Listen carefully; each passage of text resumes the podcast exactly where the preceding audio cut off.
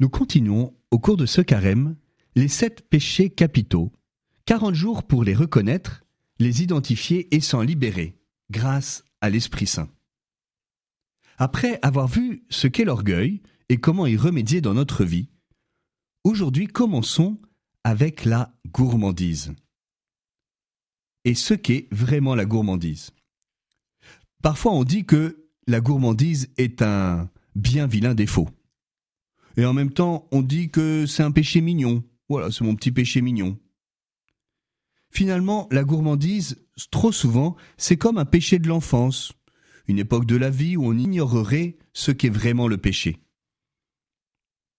Alors, il est vrai que la gourmandise est rarement grave et que c'est le moindre des défauts des péchés capitaux. Mais en fait, c'est un péché clé, car il en est le commencement.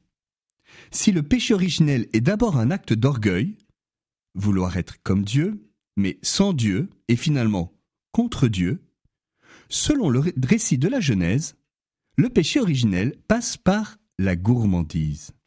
La femme vit que l'arbre était bon à manger.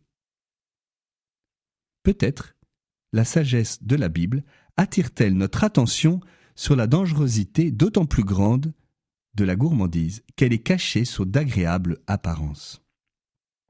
Parfois, on soupçonne le judéo-christianisme de jansénisme et la manière de parler de la gourmandise comme une suspicion sur le plaisir.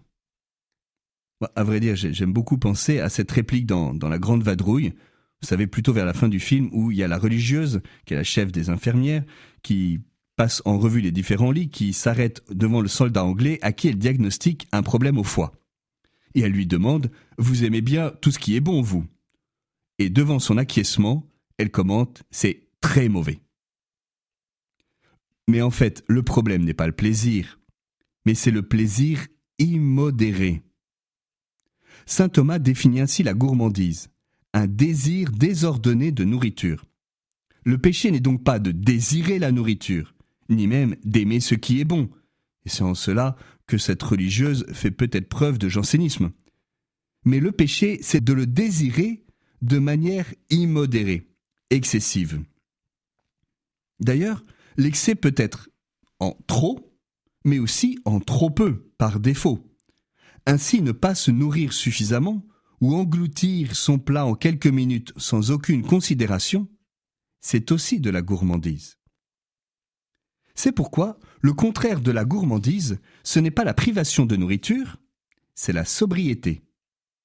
Et on ne guérit pas ce vice par le vide, mais par la vertu contraire, qui est la sobriété. Comme toute vertu morale, la sobriété qui règle notre relation à la nourriture se définit par le juste milieu.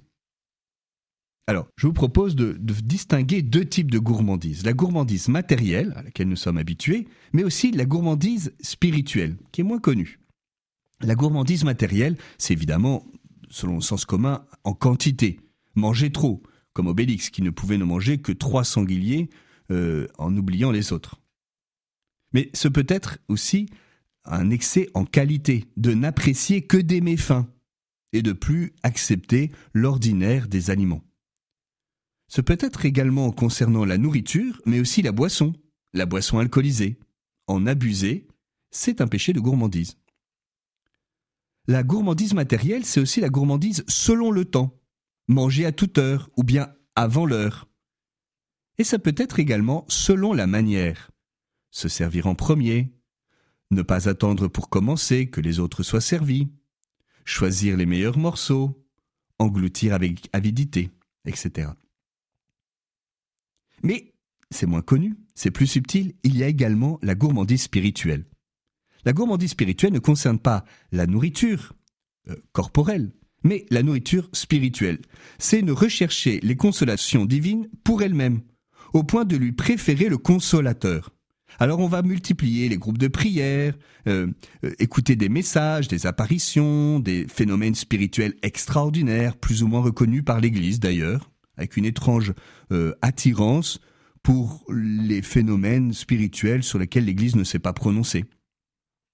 C'est finalement se rechercher soi-même et le plaisir du don de Dieu plutôt que Dieu lui-même. S'il n'y avait que des roses sur le chemin qui mène à Dieu, iriez-vous à Dieu pour lui ou pour les roses? Alors, Dieu se cache et il enlève les roses pour nous purifier. Et si nous sommes désorientés quand nous sommes dans la sécheresse, c'est que peut-être nous accordions trop de prix aux consolations spirituelles. Alors, quelle est l'arme? Comment avancer? C'est ce que nous verrons la prochaine fois.